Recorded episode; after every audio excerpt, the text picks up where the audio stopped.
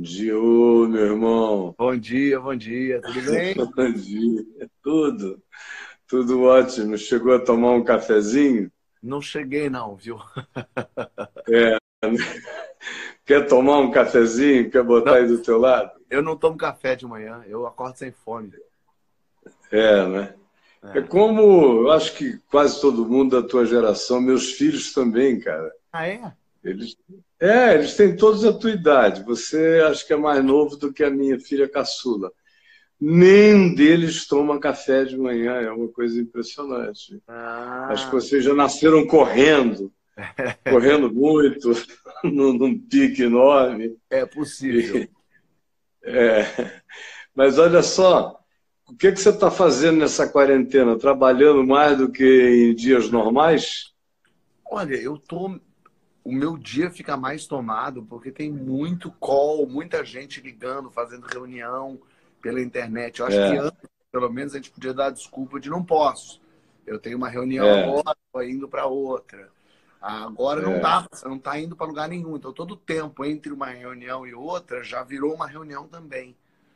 É, é. Às vezes eu emendo na sexta-feira, que é dia de reunião do Porta, eu vou de manhã cedo até à noite só fazendo coisa, mas virou todo dia isso. E, é. é uma, e aí quando você vai pegar o celular, tem 35 mensagens não respondidas, pessoas falando, poxa, é. fala, fala, comigo, que, qual é a resposta disso? Eu, meu Deus do céu. É. Então tá, tá meio tomado. Eu não tô, curiosamente, eu, eu não tô conseguindo escrever. Engraçado, né? Não? Eu achei que com o fato de ficar eu, em casa. Eu achei que você ia escrever mais do que nunca. Eu também, mas sabe que eu conversei já com algumas pessoas, alguns criadores, e todos estão dizendo que estão achando muito difícil escrever? Uhum. É porque a, a, demanda virtual e digital de presença está sendo muito forte. Eu, eu também achei que eu ia sair dessa quarentena, no mínimo, com um livro, se desse moleza, com dois mas não consegui nem abrir o computador para escrever a primeira página.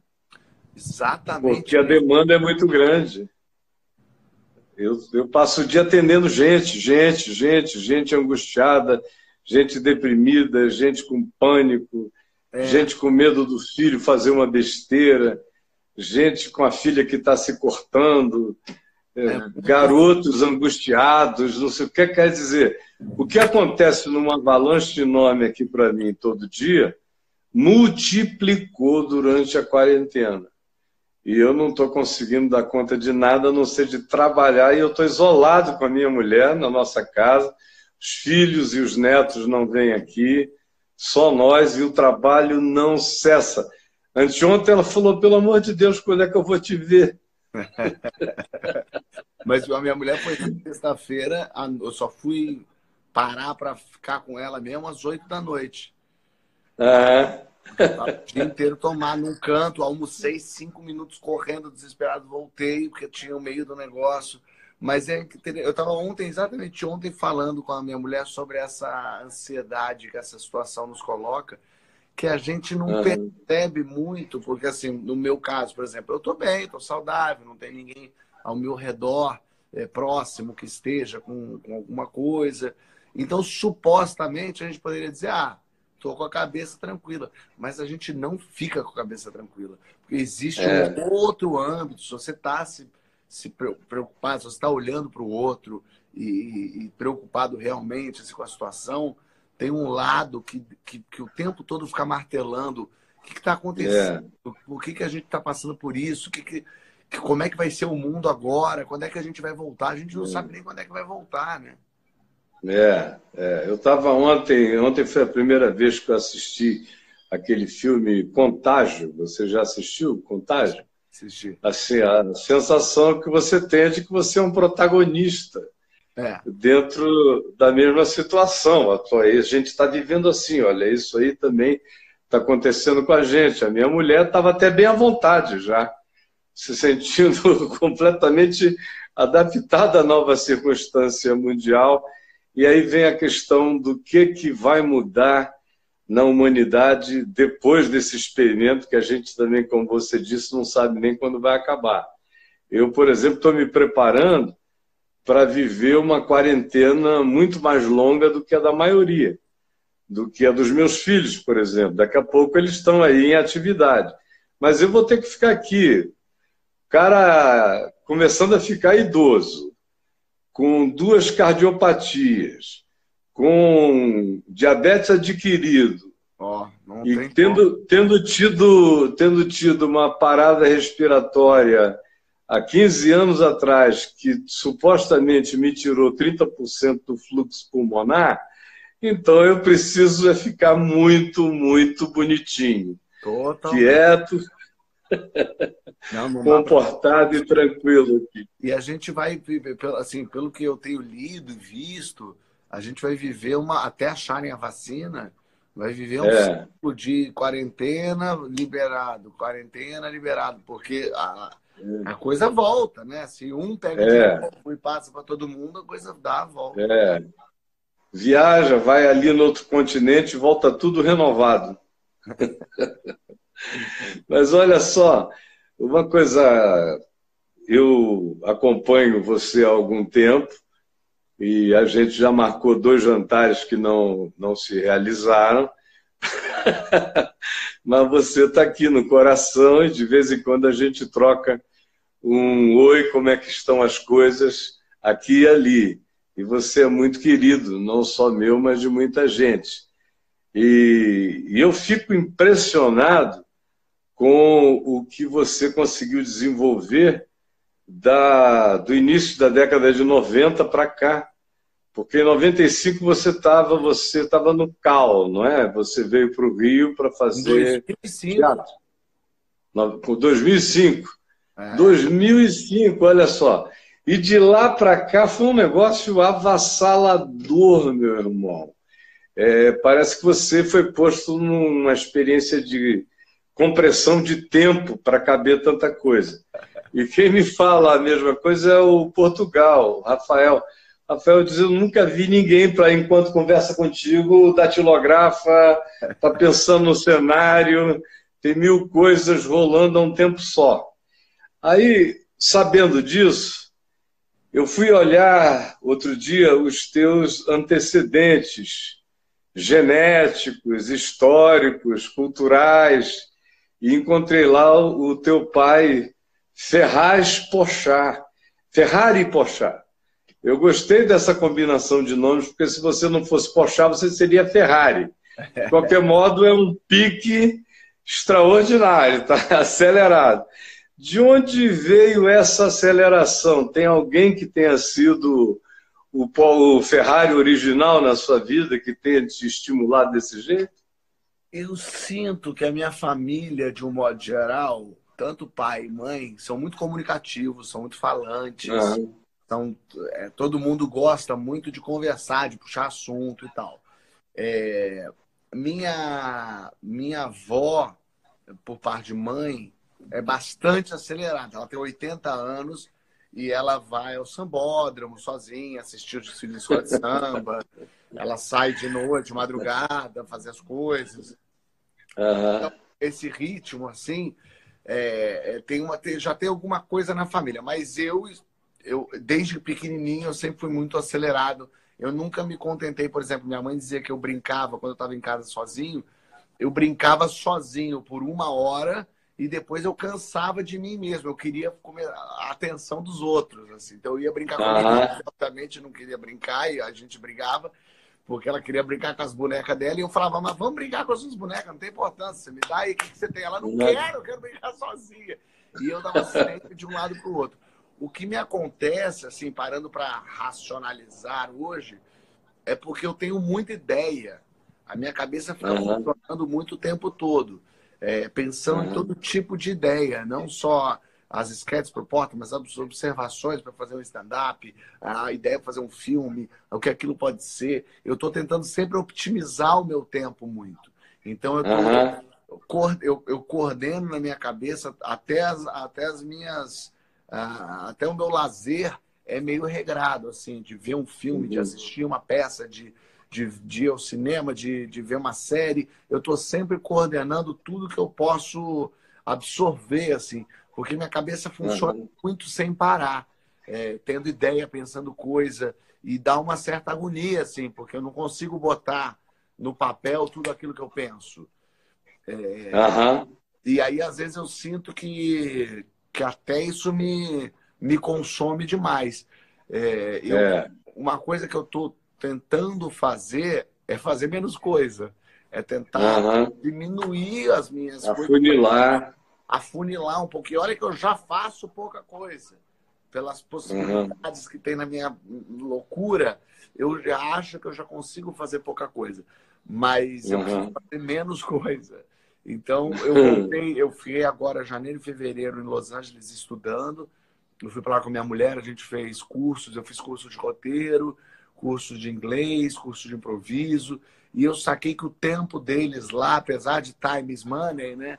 O tempo dele, deles lá é muito diferente. Assim, eles se dedicam muito mais a um projeto só, a uma coisa só. É, né? E eu trouxe isso para quando é. eu voltei em março. Eu voltei pensando, vou fazer uma coisa diferente, vou, vou fazer meu tempo diferente. Aí deu o corona. Eu falei, tá vendo?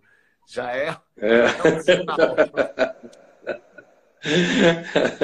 Você sabe que, nesse sentido, nós somos muito parecidos, porque o tempo é extremamente limitado para aquilo que passa pela minha cabeça. Desde menino, meu grande sofrimento é que eu tinha um monte de mundos paralelos fazendo overlapping, se misturando dentro de mim, de modo que eu acabei um ser humano apaixonado por tudo e em todas as direções. E a grande luta sempre foi chamar a mim mesmo para um foco, porque do contrário, eu me interesso por tudo, tudo é fascinante, tudo é extraordinário, tudo desafia, tudo provoca.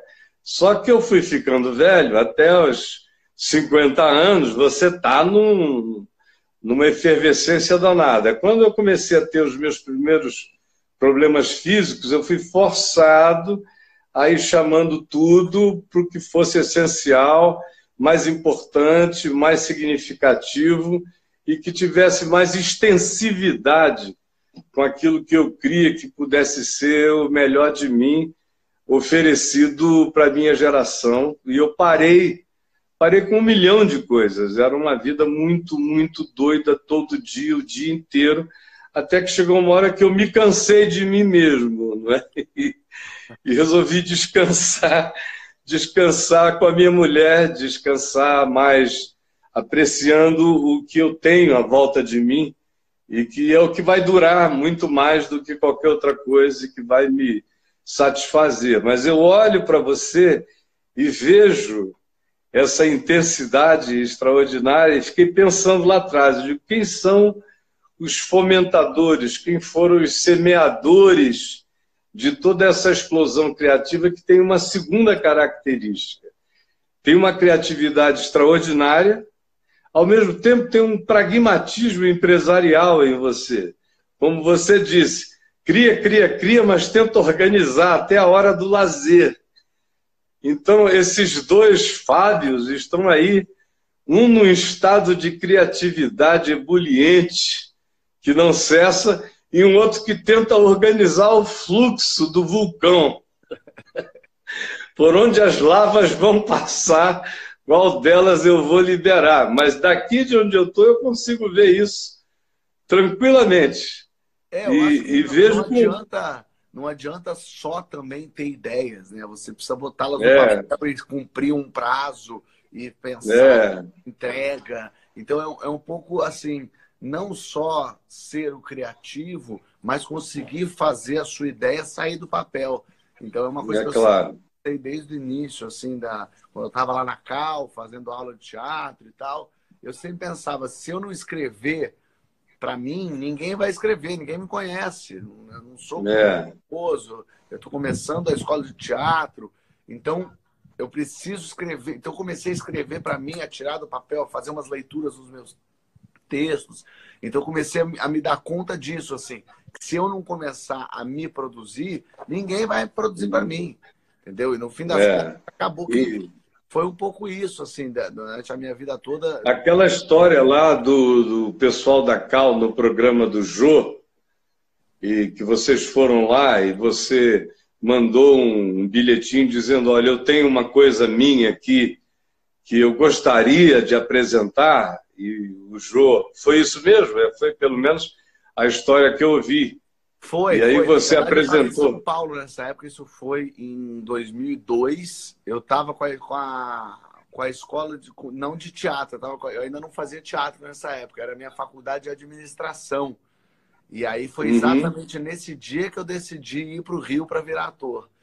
Eu estava na uhum. Termo e aí eu fazia umas imitações dos normais. Hoje, assistindo isso, eu penso, olha como eu estava muito louco, porque jamais faria um negócio dele. Como é que faz isso? Invadir, pedir lá na frente, no programa é. dele, fazer uma imitação dos normais, que eu escrevi com 17, 18 anos, nunca tinha escrito aquilo na minha é. vida é muito louco, assim, realmente era uma vontade de mostrar, né, de aparecer é, nesse uhum. sentido muito grande. E o Jô, eu peguei o Jô num bom dia, o Jô deixou eu fazer, né? E ali Tava com espaço, vem cá e apresenta. Exato, e ali é que eu descobri o que, que eu legal. vida, que era fazer as pessoas darem risada.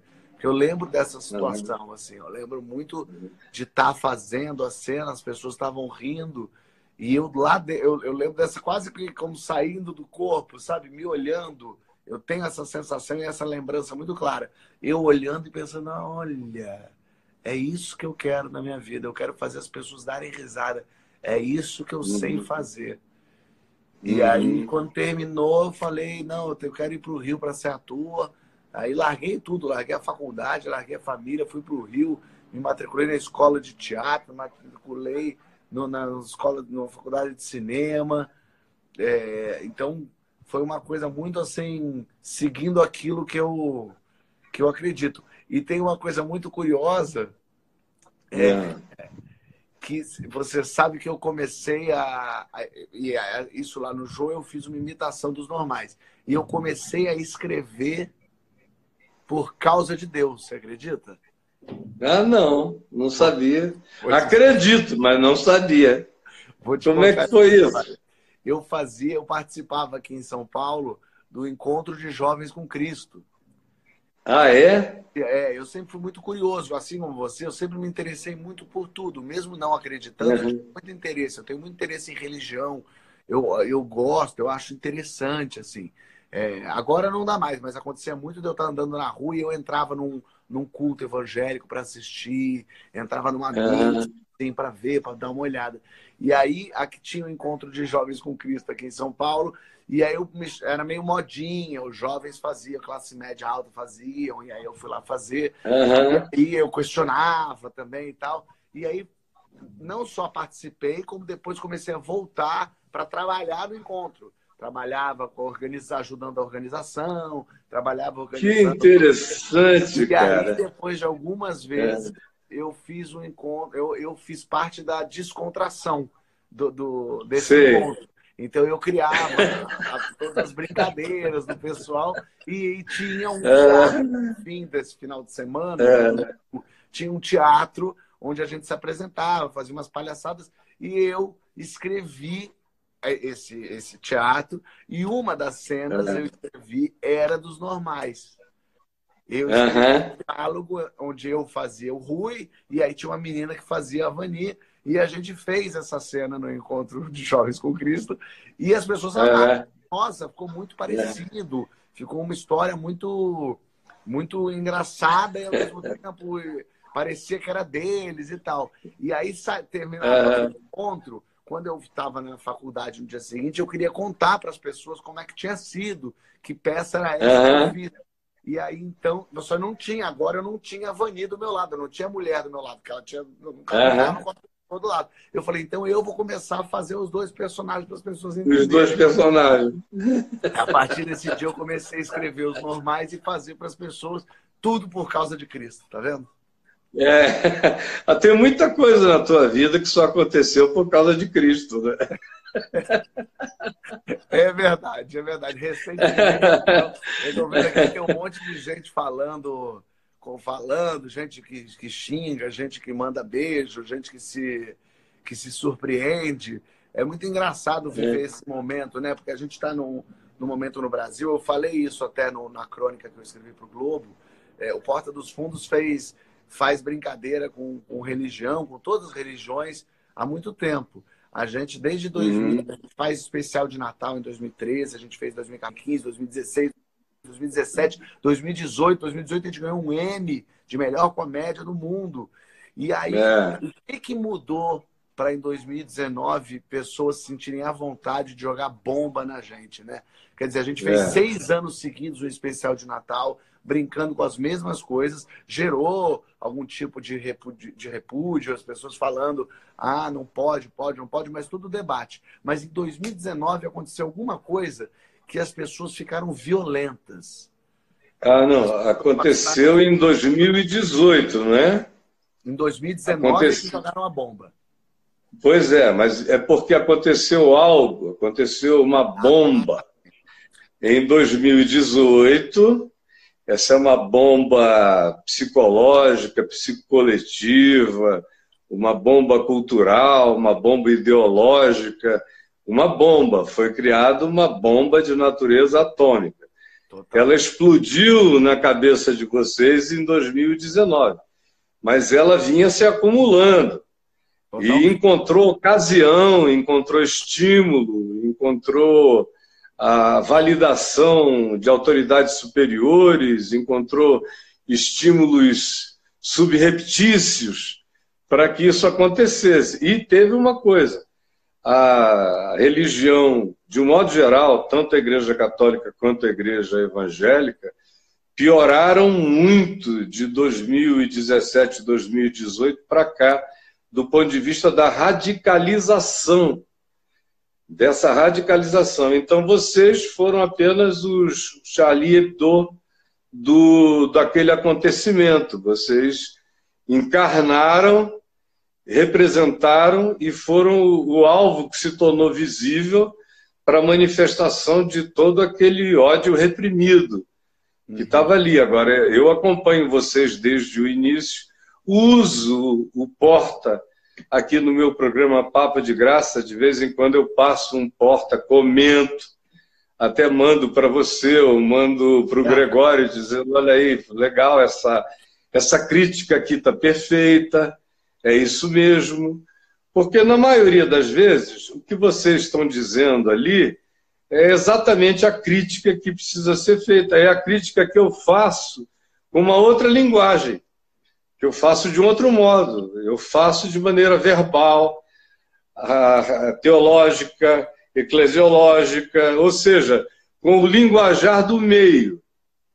Mas é a mesma crítica que eu vejo vocês representarem, transformarem num esquete a mesma coisa. Então, os mesmos que, por exemplo, ficam com raiva de mim pelo que eu digo, são os mesmos que também ficam com raiva de vocês, quando vocês trazem uma crítica desse tipo.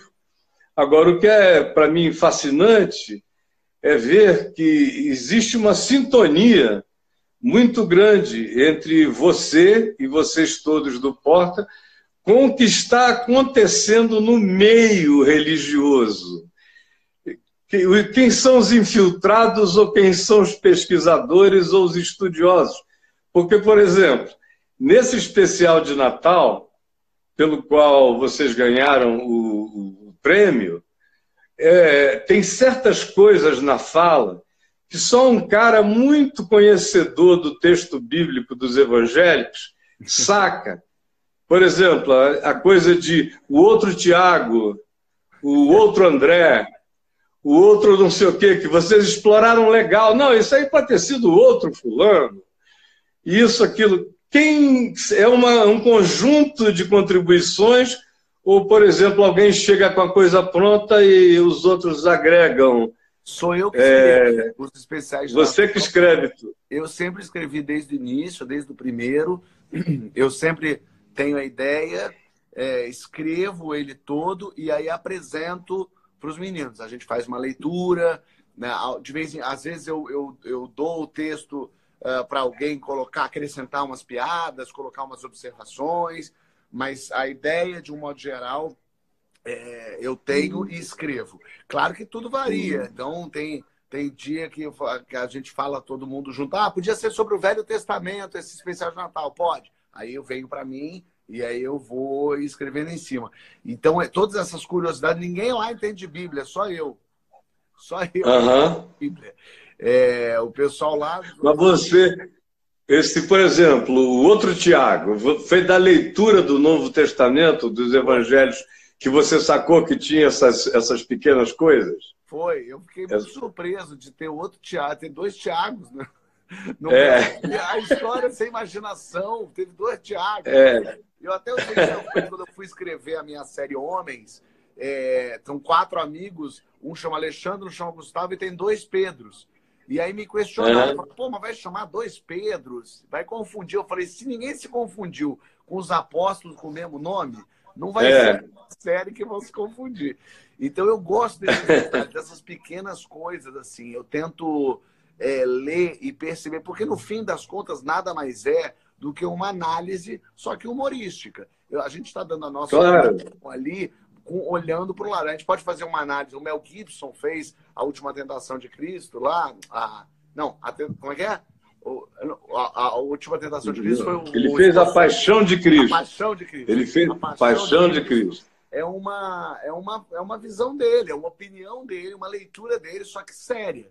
A gente faz um tipo de leitura, só que cômica. A gente humaniza aquilo. É, a gente é. humaniza é. o Jesus, a gente humaniza o Deus. É. A gente, como é que seria... Assim, uma espécie de vida de Brian. Exato, lógico. lógico. Não é? é? É, quase como e... pensando se Jesus fosse é, um ser humano e fosse uma pessoa como nós, como é que ele ia reagir quando ele descobrisse que ele não é filho de José, ele é filho de Deus? Como é que isso mexe na cabeça? A gente ia poder mudar. Peraí, eu passei a vida inteira achando que eu era filho de José, agora eu sou filho de Deus. É, ia dar uma confusão mental na cabeça, por um segundo. Você ia falar, como assim? O que está acontecendo? Não, na verdade, agora você vai ter que levar a palavra. Peraí, ninguém me perguntou se eu queria levar a palavra. Quer dizer, eu, eu vi um, um, rato de laboratório, é isso? Eu nasci, cresci. É. Então, é, esses questionamentos é que a gente pensa, poxa, talvez isso tenha é. sido mesmo. Talvez Jesus tenha pensado nisso. É, eu sou o Cristo, eu sou o karma de mim mesmo. É, né? é. E tudo isso. Quando Jesus passou 40 dias no deserto, sendo tentado pelo demônio, o que eu pensei, uhum. qual seria a maior tentação do demônio para um, uma, uma realidade de hoje, dos dias de hoje? A tentação seria a homossexualidade. Talvez isso foi, e, e se mostrou correto. Meu, acho que eu, eu acertei tanto na escolha da tentação que jogaram bomba em mim. Eu escolhi a tentação certa, né? Porque no, no, no, especial de Natal que eu botei Jesus como é, bêbado, mau caráter, que torturava as pessoas, isso não gerou problema nenhum. No especial de Natal que eu sugeri que talvez Jesus pudesse ser gay, as pessoas ficaram loucas, revoltadas e tal. Mas é. o que me deixou. Você sabe que, na realidade, o... há um texto em Hebreus, no capítulo 4, no verso 15 do Novo Testamento, que diz o seguinte: por... que diz que Jesus pode ser o nosso sumo sacerdote universal, o sumo sacerdote de todos os seres humanos porque ele foi tentado em todas as coisas, à nossa semelhança, mas sem pecado. Então, não há nada que tenha passado pela minha cabeça até hoje que não tenha passado pela dele. Não há nada que tenha passado pela tua cabeça que não tenha passado pela dele. Não há nada que tenha passado pela cabeça da humanidade que não tenha passado pela dele. Eu acho extraordinário que isso é que faz o escritor do livro de Hebreus dizer que dá a ele a autoridade de ser o mediador entre Deus e os homens, porque ele sabe exatamente o que é ser humano em toda e qualquer perspectiva. Exatamente. Só que os cristãos têm pavor disso. Eles têm pavor. Eles parece que o Cristo deles se polui se for humano tem que ser uma criatura que exista numa interdimensionalidade é, é, para é. poder ser aceitável. Porque se for totalmente humano. Quando Oi? Deus, no meu entendimento, quando Deus manda Jesus à Terra, e Jesus é o próprio Deus, na verdade, ele manda como ser humano para ele passar por, por tudo aquilo que os humanos passam, né? Ele morre na cruz é para levar os pecados da humanidade, mas ele é humano, ele é gente. Claro. Ele mesmo, ele mesmo não se auto-intitula filho de Deus. São os outros que o chamam de filho de Deus. Ele só se chama como filho do homem. Filho do homem o tempo todo. Ele se apresenta como a eclosão daquilo que a humanidade pode ser na sua plenitude. A humanidade, quando, quando a gente crescer, quando a gente deixar a babaquice animal eh, de lado e nós nos tornarmos mentes, espíritos, consciências que cresçam na direção do atingimento do nosso potencial mais pleno, nossa vocação é virar Jesuses. Nossa vocação é sermos filhos do homem. É o que o Novo Testamento diz, que o chamado humano é para se tornar um Cristo. Não religiosamente falando, mas na plenitude do significado abundante do que seja ser humano. E Jesus manifesta isso que eu carrego em potencial dentro de mim, mas não manifesto. Eu carrego como possibilidade dentro de mim, mas que está obscurecida, blindada, diminuída por tanta predatoriedade, por tanto egoísmo, por tanta ganância, por tanta vaidade, por tanta estupidez, por tanta idiotice, não se manifesta, está preso numa crosta. Mas se isso eclodir, eu viro, e o meu chamado é esse: é crescer todo dia, me desenvolver, para me tornar um Jesus contemporâneo nas minhas relações, nos meus tratos, nos meus afagos, nas minhas palavras, nas minhas posições.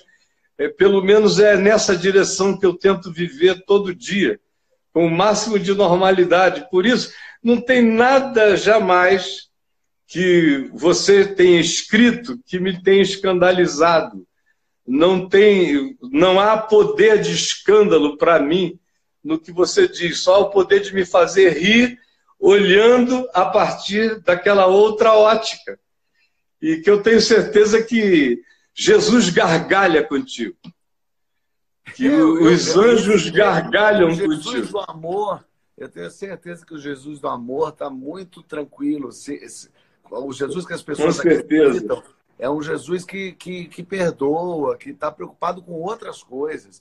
Eu acho isso. Está preocupado com outro tipo de besteira. Não é com a besteira que faz rir. Essa aqui é a coisa mais pura, é para ser contada na porta do céu. Para todo mundo rir. O brasileiro tem uma coisa, eu vou dizer o brasileiro, porque eu não conheço os outros povos, eu conheço muito o povo que eu sou e o meu povo. O brasileiro tem uma coisa muito de selecionar o que, que ele quer acreditar, né? Então, mesmo a religião, eu vejo muito assim, o brasileiro, não, eu acredito em Jesus, eu acredito em Deus, eu leio a Bíblia, mas eu pulo sete ondinhas no ano novo.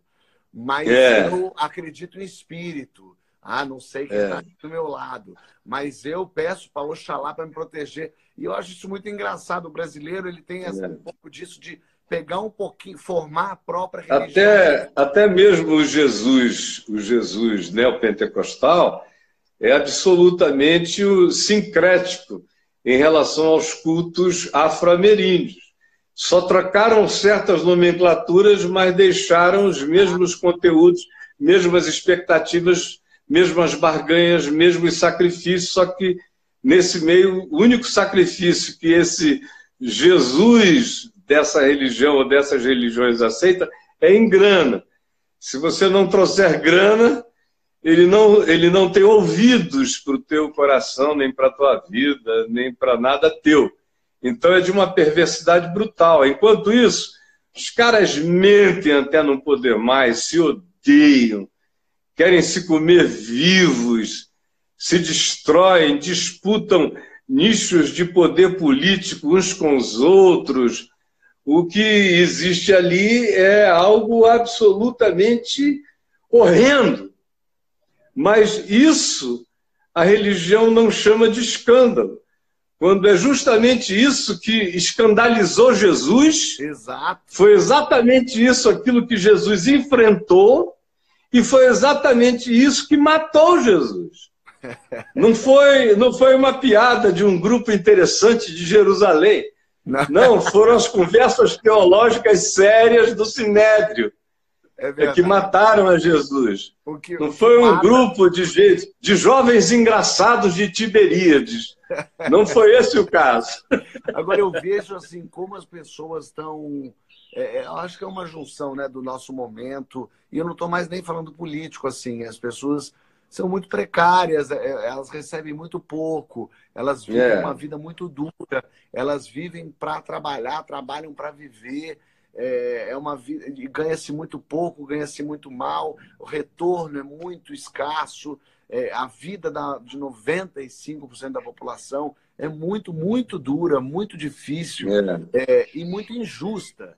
Né? É, Isso eu vejo, as pessoas clamam um pouco por justiça de qualquer sentido, assim. Então elas vão ficando com tanta raiva é, dos políticos, dessas igrejas, dessas pessoas que do, do cara que a rouba, da mãe que morreu de câncer, é, da, da, casa que não tem esgoto, e ela tem tão pouco para conseguir fazer e mexer com isso, que quando vem um grupo de amor e faz uma brincadeira é, com um assunto, na cabeça dela, ela consegue mexer nisso. É a única coisa da vida dela tão difícil e que ela consegue, de alguma forma, é, sentir que tem poder para se modificar. Então as pessoas. É a única coisa que ela preserva. Também. E que ela diz, eu, tanto faz o pobre, o de classe média, o rico, a gente tem acesso a essa mesma coisa. É, é, é. Então, aí, não, não toque nela, senão me ofende. E quando a gente vem e brinca com isso, eu acho que todo o ódio que a pessoa está acumulando de tudo isso, de ela toda essa vida ali. miserável, por essa vida difícil, pela, pelas intempéries da vida, explode nessa direção. É quase como dizendo, pelo amor de Deus, não mexe nisso, porque minha vida já é tão destruída por todos os lados. E aí ela foca toda a raiva, todo o ódio, tudo, tudo o sentimento ruim que ela tem com todas as outras coisas é canalizado para isso. E aí eu sinto uhum. que, que, que toda essa raiva que as pessoas jogaram, né? Muita gente falando assim, quero ver brincar com um maoné, quero ver brincar com um muçulmano. É, é quase terceirizando a morte, né? Como eu sei, é claro. terroristas muçulmanos, às vezes, é matam pessoas e eu não posso fazer isso, eu quero passar ah. essa. É, tirar, lavar minhas mãos como Pôncio Pilatos é, e deixar é. ele te matar. Porque é, é muito triste você querer que alguém morra, querer que alguém mate outra pessoa e que se matar você vai achar que mereceu. É, é mate em teu nome, não é? É isso. Mate em é teu nome. Eu não Porque foi exatamente isso você tocou num ponto absolutamente do Evangelho, da história da psicodinâmica do Evangelho. Na cruz foi exatamente isso, porque os judeus se reuniram, o Sinédrio, o Knesset judaico, se reuniu e decidiu matar Jesus. Só que eles não queriam comprar essa briga com o povo, porque o povo estava com Jesus. Então, como a gente mata Jesus sem ficar mal com o povo? Os romanos matam para nós. Aí eles criaram aquela circunstância toda, trazem um tal do Barrabás, e aí, de repente, quem vai ter que tomar essa decisão por eles é Roma. É Pilatos que vai ter que decidir, porque eles mesmos terceirizaram a morte.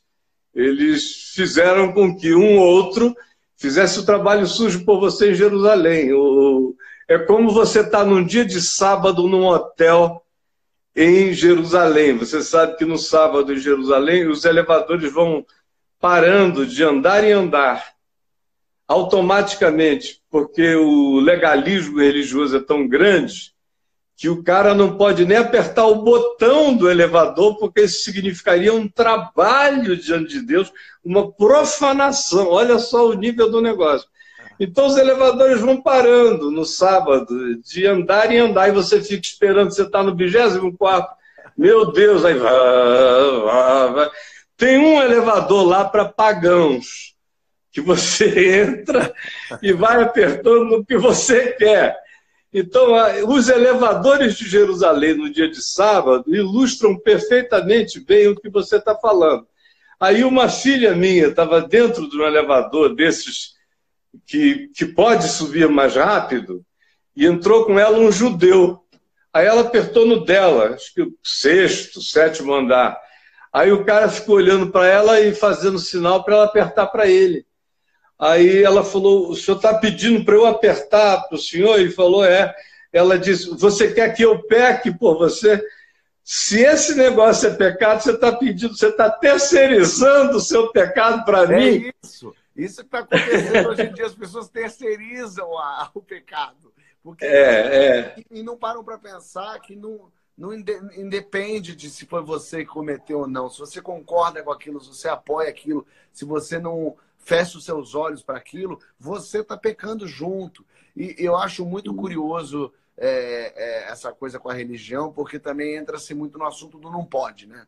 Não pode fazer uhum. piada com isso, não pode brincar com esse assunto, não pode, é sagrado, é sagrado. É, só que quantas coisas não são sagradas para outras religiões e a gente faz e a gente não está nem aí? É. Quantas coisas. É. Eu acho muito engraçado a gente fazer um vídeo é, de humor sobre esse assunto e as pessoas jogarem bomba na gente. E quando a gente vê uma série de centros de umbanda, de religiões de matriz africana sendo depredados, destruídos, gente morrendo, não há tumulto, não há briga, não há, é, não há. ninguém fala nada. É. Será que é porque é. tudo bem? Será que as pessoas estão achando não, que é. pode? O que, que será? Que... Na realidade, eles estão terceirizando a raiva deles e gostando que traficantes hoje nas comunidades destruam centros e terreiros, isso e aquilo, que eles não fariam por causa dos impedimentos legais deles, mas torcem para que alguém faça. Como também a mesma coisa. Eu me lembro, por exemplo, no tempo do, do Vivo Gordo ou do Chico Anísio, tinha sempre algum personagem um padre sacana, um vigário safado, tinha um painho, um painho assim, desmonhecado, falando um monte de coisa e todo mundo achava o máximo.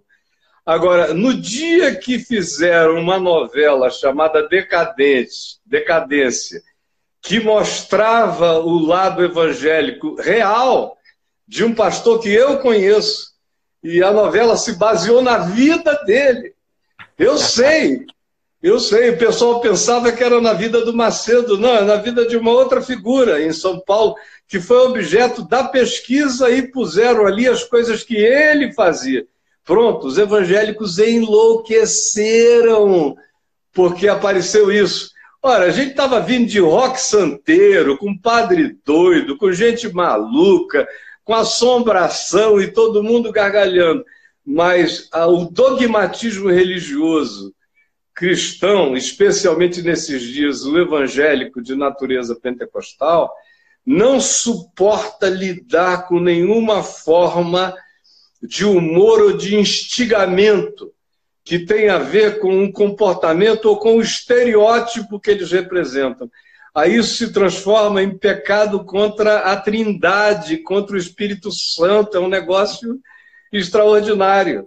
Agora, eu fico, no entanto, feliz com o fato de que tem uma nova geração chegando, não é? tem gente jovem chegando, amadurecendo, é, começando a entender que não é assim, que você não acorda jogando pedra em nenhum altar, que você não acorda xingando Deus e Jesus, que você é um cara bem-humorado para com Deus, você é um cara bem-humorado para com Jesus, e você é um cara bem-humorado para com a vida, e você é um cara bem-humorado para com o teu próximo.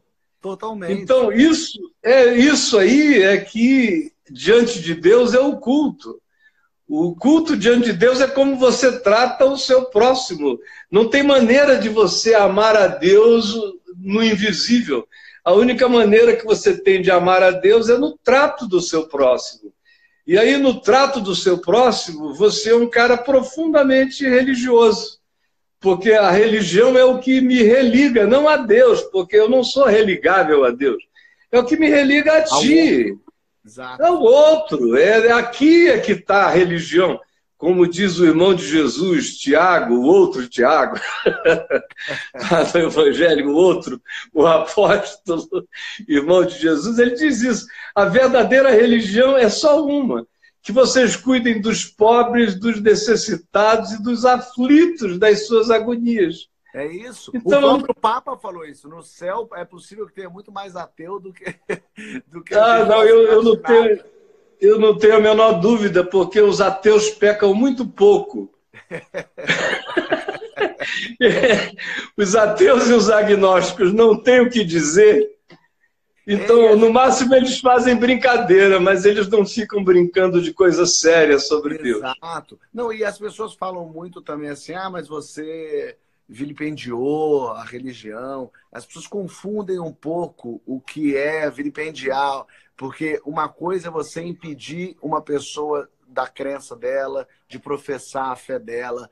Uma coisa é eu entrar num centro de umbanda, ou entrar na igreja, é chutar uma santa, é, é, é chegar na porta da igreja e ficar com alto-falante gritando coisa para a pessoa lá dentro. Isso é uma coisa totalmente diferente é. de eu poder brincar com uma situação. Lá no Porta dos Fundos, não só a gente brinca com todas as religiões, que a gente tem sketch falando de padre, de pastor, de Umbanda, de, de Islã. A gente já, já falou com todos, de Espiritismo, de ateu. Eu, eu já escrevi texto sacaneando ateu, falando o cara vai ser assaltado. Ele fala, meu Deus, aí Deus aparece e fala, ah, agora eu existo.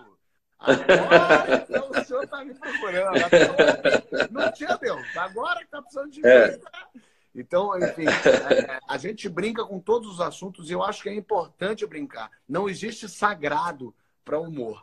É, se você é. qualquer coisa que você torne sagrado, intocável, a chance disso virar um, um, uma lei, uma regra, um dogma é muito grande. É. Ninguém questiona, ninguém toca, ninguém fala, ninguém é, tá, tá, tá brincando com isso. Aquilo vai se tornando uma verdade absoluta e a gente tem que lembrar que as pessoas têm religiões diferentes, têm crenças diferentes. Mesmo o evangélico é, é o que você falou, esses evangélicos, às vezes, eles estão brigando, esses líderes evangélicos, eles estão. Um odeia o outro. Eles acreditam no é. mesmo Jesus, na mesma Bíblia, nas, nos mesmos. Não, eles não acreditam no mesmo Jesus, nem na mesma Bíblia, porque cada um tem uma leitura diferente da Bíblia e de Jesus. São tantos Jesuses que, se a gente apresentasse todos eles, esse povo ia entrar numa esquizofrenia profunda. A maioria já vai ficando esquizofrênico, porque vai numa igreja, ouve um Jesus, vai noutra igreja, ouve outro Jesus, muda de canal no YouTube, é outro Jesus. No fim, parece aquele endemoninhado bíblico lá de Gadara, que Jesus perguntou qual é o teu nome. Aí o cara disse: Legião é o meu nome porque nós somos muitos. Então, o, o, esse povo está possuído por uma quantidade infinita de Jesuses. E, irreconciliáveis entre si. Impossível. E é muito doido como cada um escolhe no que quer acreditar. Porque o cara fala assim: não, tudo que está na Bíblia é, é, aconteceu e é para ser feito como está na Bíblia. Aí você fala, bom, é, porque aí eles usam isso para dizer o quê? Que, por exemplo, é, gay não pode, Jesus odeia gay, gay é pecado e está errado, tem que curar. Mas, ao mesmo tempo, na mesma parte de Levíticos que diz que o homem se deitar com uma pessoa do mesmo sexo é abominável, diz que comer crustáceo, crustáceo é abominável também. Usa a mesma é. palavra, inclusive, o abominável. É. E aí, é. mas, mas, aí ele, tudo bem ele comer o crustáceo, mas não tudo bem ele dormir com outra pessoa do mesmo sexo. Aí você fala, mas você não é. pode selecionar. Ou você acredita em tudo aquilo e líderes conquistar, é. ou você entende que tudo aquilo... Você, você concluiu a coisa certa. É por isso, é por isso, exatamente por isso, é, um, é o princípio do Velho Testamento diz: ou você compra o pacotão todo, Exato. ou então não compra nada. Ou então Porque então você se você diz, se você diz que cumpre o pacotão todo, mas é transgressor de um desses mandamentos, você se torna transgressor de todos, porque a lei é indivisível. Então, onde é que nós estamos agora? Se eu, por exemplo, como crustáceo, eh, transo com a minha mulher, ela estando na menstruação, não julgo e não boto ninguém no inferno porque o indivíduo tem atração pelo igual, de maneira homoafetiva. Onde é que eu estou? Eu não sou o perdido dessa história toda se eu não guardo o sábado, Exato. se eu não faço nada disso. Enfim, quem sou eu? É aí é que eles não entenderam até hoje é que Jesus está escrito, mas eles não creem. Não creem também porque não leem. E quando leem, leem com óticas tão preconcebidas que eles não enxergam. Mas o que está dito é que Jesus veio cancelar esse negócio todo para trás, que isso é inobservável, que isso só foi posto para avultar a impotência humana em relação à presunção de achar que por si mesmo ele pode encontrar um lugar de pacificação diante de Deus quando não é possível. Tem lá uma, em Atos dos Apóstolos, no capítulo 10, no Novo Testamento, uma visão de Pedro, porque Jesus já tinha ido, Pedro estava aqui, era um cara que tinha uma liderança um pouco maior naquele grupo ali, mas ele ainda era muito caretão, muito, muito cheio Não, de vamos, preconceito. Vamos combinar, vamos combinar que foi uma coisa que está escrita há dois mil anos, há 1.800 é. anos. É, mas olha... Pensa se e olha só, não, mas... 30 anos para cá, pensa como é que era... É, mas olha só, vamos combinar que há dois mil anos atrás, Pedro, que ainda era um caretão lá em Atos 10, e aí tem uma visão de Jesus do céu que veio um pano, um lençol, com tudo que judeu não comia, inclusive coisas que nem você come, nem eu. Quadrúpedes, répteis, todo tipo de animal que estava fora da dieta coxa dos judeus desceu e a voz do céu dizia: Pedro, mata e come. Aí ele dizia: Eu, de maneira nenhuma, porque coisa alguma impura jamais entrou na minha boca. Mas a voz dizia: Pedro, mata e come. Foi quando chegaram os representantes de Cornélio, o centurião romano na Cesareia Marítima, convidando Pedro para ir na casa dele. Ou seja, Pedro estava sendo preparado para entrar na casa de uns caras romanos que, de outra sorte, ele não entraria, porque eram impuros, assim como comer cachorro para nós. Então, agora, vamos combinar também que há dois mil anos atrás, e chegou um cara chamado Paulo, que deu esse salto quântico. Se Pedro, é, Pedro é uma espécie de Newton, Newton, Isaac Newton do Evangelho. Paulo é uma espécie de Einstein do Evangelho. O cara deu um salto quântico e disse: Olha, tanto faz como tanto fez. Nós somos todos pessoas para viverem livres na graça de Deus e o que santifica a vida é o amor que a gente tem uns pelos outros. Vamos combinar que esse é um salto extraordinário. Paulo não teria nenhum problema de te assistir, assim como eu não tenho nenhum problema, e assim como eu até uso o Porta dos Fundos para ilustrar princípios do Evangelho que são transgredidos todos os dias e as pessoas nem notam. E você me ajuda a ilustrar isso. Que bom. Que Muito bom. obrigado. A gente está lá, firme e forte, resistindo, fazendo nossas brincadeiras com todo mundo, sendo alvo de brincadeira também. Não tem importância. Podem rir da gente, podem brincar com a gente, podem discordar da gente. O que não pode é jogar uma bomba na gente. O que não pode é. Foi em janeiro, não foi a bomba? A foi bomba quando foi dezembro, a bomba? Foi na noite de. Foi no de 20, foi 24 de dezembro. É. Foi um Natal, um Natal e tanto, né? É, e ainda não pegaram nenhum dos cinco. Um deles está foragido na Rússia, inclusive. A gente está bastante preocupado com isso, porque a gente quer que as coisas se resolvam. Mas a gente esquece que a gente está no Brasil. Né? As coisas no Brasil não se resolvem. As pessoas não yeah. se resolvem. É, a gente vive um momento muito difícil, muito único para todo mundo, tá? Não só pelo corona, mas pela situação que a gente vive. É muito triste a gente ter é, um, um, pessoas pensando que para curar o corona a gente tem que fazer jejum e orar. Não, a gente tem que ficar em casa, uhum. a gente uhum. tem que lavar a mão, a gente tem que passar o uhum. gel, a gente tem que fazer uhum. essa parte.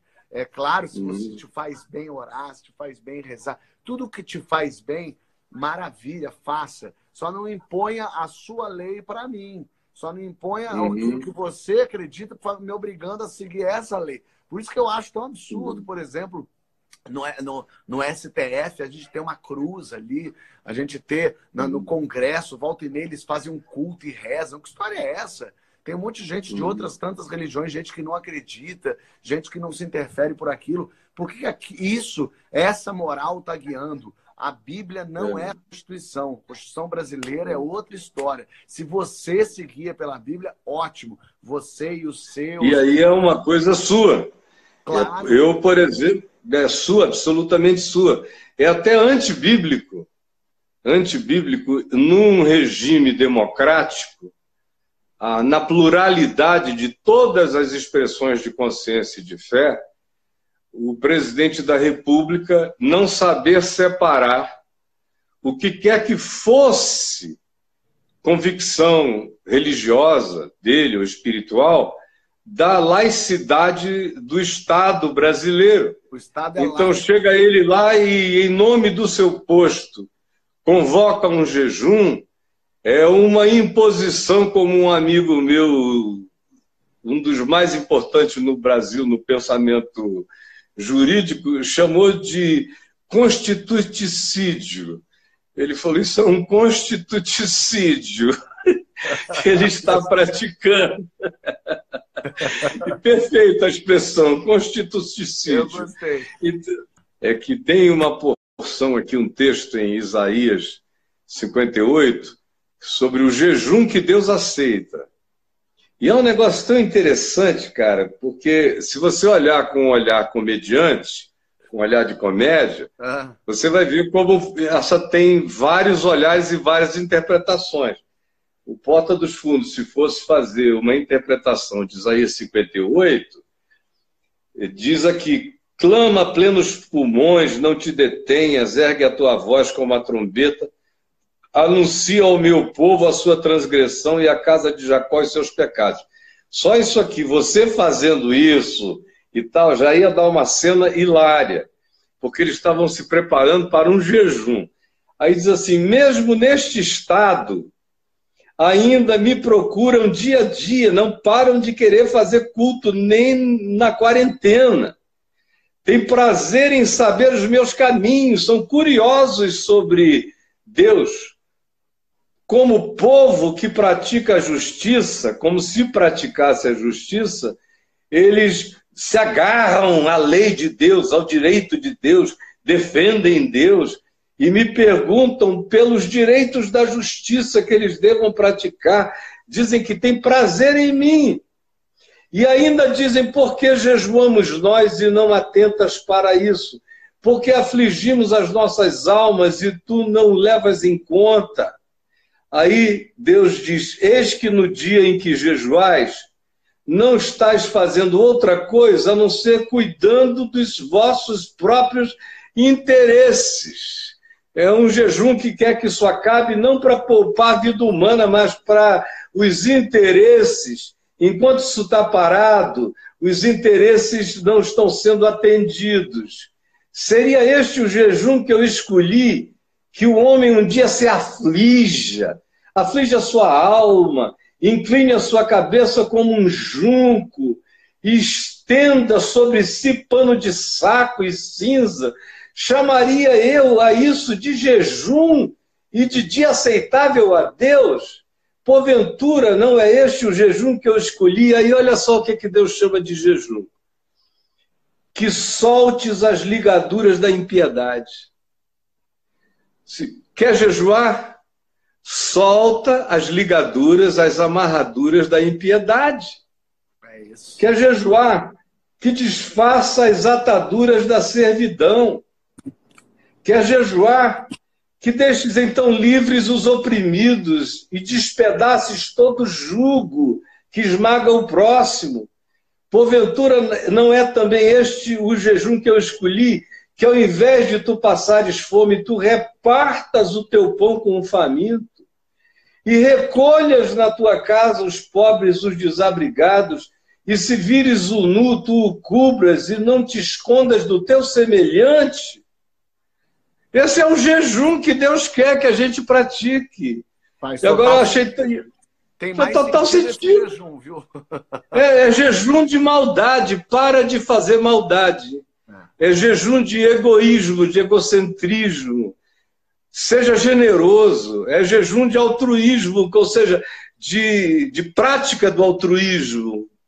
Abra as cadeias, deixe as pessoas livres, torne a vida viável. Esse é o jejum. Agora, fica o pessoal aí instituindo um jejum que não chama ninguém para a prática da misericórdia. Né? Eles estão preocupados em que os templos estão fechados, especialmente o segmento mais neopentecostal, porque com coronavírus com gente proibida de sair de casa na quarentena, não entra grana no gasofilácio. Ninguém pode ir ao culto, ninguém pode sofrer a, o final da lavagem cerebral, o final da sugestão ir lá e botar o dinheiro no altar. Por isso é que o coronavírus agora é objeto de um jejum para que esse tempo se apresse, não para que vidas sejam necessariamente salvas, mas para que os negócios voltem à atividade, como sempre. Então, por exemplo, eu venho e digo isso aqui, a moçada fica com ódio. Do mesmo modo que fica com ódio quando você faz alguma coisa que mexe naquilo que eles não querem pensar. Como foi o Jesus com uma crise de homofobia, é porque eles não querem pensar no filho deles, que é gay, na filha que é lésbica, não querem pensar no fato de que tem gente do lado deles na igreja cantando, escondi, escondendo o fato da sua orientação sexual. Eles não podem admitir que num governo que começou colocando um peso extraordinário contra tudo que fosse LGBT e sequência qualquer, não pode admitir que se fizesse uma pergunta a respeito, escuta, e se esse sentimento, essa angústia, essa dúvida passou pela cabeça, já que ele foi tentado em todas as coisas a nossa semelhança. Mas até isso, como uma pergunta, parece uma ofensa contra Deus, quando de fato é só uma brincadeira, como Jesus disse, é mais fácil entrar um camelo pelo fundo de uma agulha do que um rico arrogante, cheio de ganância, entrar no reino dos céus. Jesus está cheio de parábolas perfeitas para o porta dos fundos. Totalmente. Ele é usa que a gente usa. Porque... É, ele está cheio de parábolas. E mais uma vez, é um olhar, é uma opinião que a gente está dando. Todo mundo pode dar opinião. A gente pode fazer poesia com, com coisas religiosas, pode fazer filmes, pode fazer dramas e pode fazer sim piadas e brincadeiras com todos os assuntos. O que a gente não pode fazer é incitar a violência, incitar o ódio, não pode disseminar ignorância, não pode jogar uns é. contra os outros. Em nenhum momento, nenhum vídeo do Porta dos Fundos, você vai ver a gente falando: ah, se você não gosta do evangélico, vai lá e bate nele grita com ele, não deixa ele fazer. Se você não gosta de católico, pode ir lá na igreja, picha. Isso jamais a gente vai fazer. Nunca vai acontecer. É. E dentro do Porta dos Fundos, a gente tem de todos os gente de todas as religiões. Católicos, uhum. evangélicos, espíritas, ateus, a gente tem de todas as crenças possíveis. E a gente não é contra a, a, a, religião, a gente não é contra cada um acreditar no que quiser. A gente é contra que a religião do outro influencie na vida, é, na minha vida. Eu não quero, eu não é. quero que o Mormon interfira na minha vida, assim como eu não quero proibir você de acreditar. Eu, como ateu, não quero falar uhum. assim, não, não, cara, você não pode. Não, cada um acredita no que quiser. Se amanhã você falar para mim assim, eu acho que esse aspirador de pó é sagrado, que maravilhoso. Se isso faz bem para você, se isso te modifica, se faz você eh, ser uma pessoa melhor, esse aspirador de pó é uma maravilha. Agora, não vem querer parar que toda quarta-feira agora a gente não trabalha por causa do aspirador de pó. Não, peraí, cara. É. O aspirador é, de pó é. ele faz bem para você, não faz é. bem para mim. Para mim é outra coisa que faz bem. É outro tipo. Então, eu acho que acima de tudo, A gente tem que olhar para as outras pessoas, olhar para quem está do nosso lado, ajudar, fazer o bem, entender o que, que elas querem, o que, que elas precisam. É isso que eu tiro do ensinamento desse cara, que eu acho um cara tão legal que é Jesus. É um cara que, é, quando é, é, alguém bate no, nele, ele dá outra face. Quando alguém vai apedrejar a prostituta, ele fala: peraí, quem nunca pecou que atire a primeira pedra. Ele é o cara que prega o amor. Não há como é. você é, não é como segui-lo odiando, né? Exatamente. Não dá para segui-lo odiando. A partir do momento que você quer que, que o amor seja disseminado, mas através do ódio, já não é mais amor. Já não existe. É, né? Ou é amor é. ou é ódio. Então, assim, é. as pessoas que querem virar paladinos de Jesus, muita gente fala assim, Fábio, você vai para o inferno. Eu falo, tá ótimo. Deixa que eu me acerto depois. Não precisa de você. Uhum. Ninguém aqui na Terra precisa ser um soldado. Deus, ser Deus é tão poderoso, Jesus é tão poderoso, ele não precisa de você. Fica tranquilo. Ele precisa de é. você só pregando o amor, porque na verdade o que ele precisa é que a humanidade continue existindo como humanidade. É. Para isso a gente precisa cuidar uns dos outros. A gente não precisa é, matar os outros, quer. a gente não precisa brigar com os outros, e a gente não precisa de paladinos de Jesus na é. terra jogando bombas, é. brigando, dizendo o que, que eu posso, o que, que eu não posso. E se no final é. das contas eu chegar no céu e, e for para o inferno, está resolvido. Isso é uma parada, é entre mim e Você veja só a maravilha do seu ato falho. Se no fim das contas eu chegar no céu e for para o inferno, se chegar no céu, não vai para o inferno. Na realidade, na realidade, você sabe que você vai para o céu. Você sabe que Deus te ama. Você sabe que você é parceiro de Jesus. Você sabe que você está na direção que ele ensinou. Você só está fazendo brincadeira com religião. Bom. Mas no teu coração, no teu coração não tem uma brincadeira com Jesus. Você leva Jesus a sério pra caramba. É isso, mas é verdade, mas é verdade. Leva muito, olha. É não tem como, eu vejo daqui que você leva Jesus a sério pra caramba. Eu tenho um monte eu de vejo como você ao meu redor. É, por exemplo, uhum. minha avó é super religiosa. E todo lugar que eu viajo, eu vou visitar uma igreja, eu acendo uma vela para ela. Eu vou na, uhum. eu fui agora a Guadalupe, no México, comprei uma vela para ela, botei, acendi, fechei meu olho, pensei na minha avó. Eu não acredito em Deus, eu não acredito em Jesus. Por que, que eu estou fazendo isso? Porque eu acredito na minha avó. Porque eu acredito uhum. no, no, amor que eu tenho por ela. Eu acredito em como uhum. esse gesto me reconecta com a minha avó. Como eu consigo, uhum. acendendo uma vela no México, está do lado dela aqui no Brasil. Então não importa. Agora, na realidade, meu querido, o que Deus diz de Deus é o que interessa, né? O que que Deus diz de Deus? Deus diz de Deus que ninguém nunca viu a Deus nem verá. E aí ele diz o seguinte: por isso eu estou até usando aqui, eu tenho uma camisa que eu uso, é uma frase minha: Deus não existe, ele é.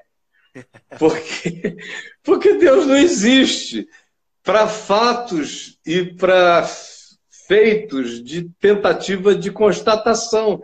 Essa discussão sobre a existência de Deus é uma coisa totalmente insana. É. Porque se Deus é Deus, e eu creio que Ele é Deus, Ele está para além do argumento, da discussão, da comprovação, da demonstração, da fisicalidade, da cientificidade, da qualquer que seja o caminho, o meio, ou a mídia de acesso a ele, já nasceu falida, porque ele não existe. Eu existo, você existe, o universo existe, os multiversos, as multidimensões, tudo isso existe. Deus não. Porque se Deus existisse para ser provado e constatado, ele passaria a ser uma existência. Se ele passasse a ser uma existência, ele deixaria de ser Deus. Ele seria alguém que você poderia pontuar no espaço-tempo ou dimensionalmente. E se assim fosse, deixaria, do ponto de vista do significado, do mistério absoluto, da inexplicabilidade absoluta, da impossibilidade absoluta e do absurdo absoluto, ele deixaria de ser Deus, porque Deus é absolutamente absurdo. Então, esse é um assunto que não está em questão. Não está em questão, nunca estará. O que está em questão sou eu, é você, somos nós. O que está em questão é o universo que a gente tem que entender. E Deus diz: Deus, a mim nenhum de vós viu ou verá. No entanto, aquele que ama o seu irmão ama Deus. Aquele que ama o próximo ama a Deus. Aquele que pratica a justiça ama a Deus. Aquele que busca andar na luz, na verdade, para com o seu próximo, para consigo mesmo, para com a vida, ama a Deus. Eu só amo a Deus nesses processos de sinceridade, luz, verdade, amor, justiça, que eu tento estender em todas as direções. Se eu faço isso, eu amo a Deus. Se eu não faço isso, eu não amo a Deus. Eu sou só, no máximo, religioso, me enganando a mim mesmo, mas sem nenhum amor por Deus. E Deus não precisa que você passe tempo em lugar nenhum levantando a mão para Ele, elogiando a Ele, carente, coitado, precisando ser lembrado todo dia que Ele é o máximo, maravilhoso, tu é o cara, eu não me esqueço de ti. Essa palhaçada toda tem a ver com divindades carentes. Exato. Tem a ver com seres humanos carentes. Mas Deus, se é Deus, não é assim. As pessoas Hã? se ofendem tanto com uma brincadeira com, com a Bíblia, com o Evangelho, com Jesus, com Deus, é uma pessoa que duvida. Porque se você é. acredita, é. se você tem certeza no seu Deus, no seu é. Jesus, não é um grupo que vai fazer piada, que vai abalar a tua fé. Claro que não. Então, se abalou a tua fé é porque você não está acreditando, não. Todo mundo que fica com raiva do Porta dos Fundos está demonstrando, de fato, a falência da sua fé em Deus. Exatamente. É Porque é o, o, cara, o, cara, o cara cheio de Deus chama Deus para rir. É, lógico. Chama Deus, ó Deus, vamos dar uma risada comigo é aqui. Eu rio. É porque balançou. É. balançou, ele não quer perder isso. Então ele imediatamente ataca. Ele se desespera. mesmo. Tanto é que vários religiosos vieram falar comigo, adorei, é. achei divertidíssimo. Ah, é, é. esse termo, tem que acontecer. É. Enfim. O mas... teu amigo, o teu amigo Rafael Portugal, que está aí, é um cara cheio de fé. Totalmente. Tá, é, tá aí no Porta dos Fundos, feliz da vida, brincando deliciosamente. Porque Às vezes me conta. É não é isso. Não é, não é esse o espírito. Exatamente. E toda vez que ele fala de você, ele não dá a mínima para qualquer confissão ateia que você um dia tenha feito. Ele te trata como irmão na fé. É lógico. Porque ele, ele vê o teu amor e aí é o que, outra vez, o outro Tiago. o outro Tiago também disse que a fé sem obras é morta. Aí ele disse: Mostra-me a tua fé, sem essas obras do amor, verdade, justiça. Mostra-me essa fé que não dá esse fruto, e eu sem te falar nada, sem confissão nenhuma, pelo fruto da minha vida e do meu cotidiano, te mostrarei qual é a minha fé. Eu creio nessas coisas é que eu pratico. É do que a gente faz, é. né? É, é claro. Muito bom. Mas olha, meu querido, que prazer enorme. Um prazer também. Adorei falar com você, adorei eh, botar coisas para fora, ouvir, aprender. Eu gosto muito de aprender.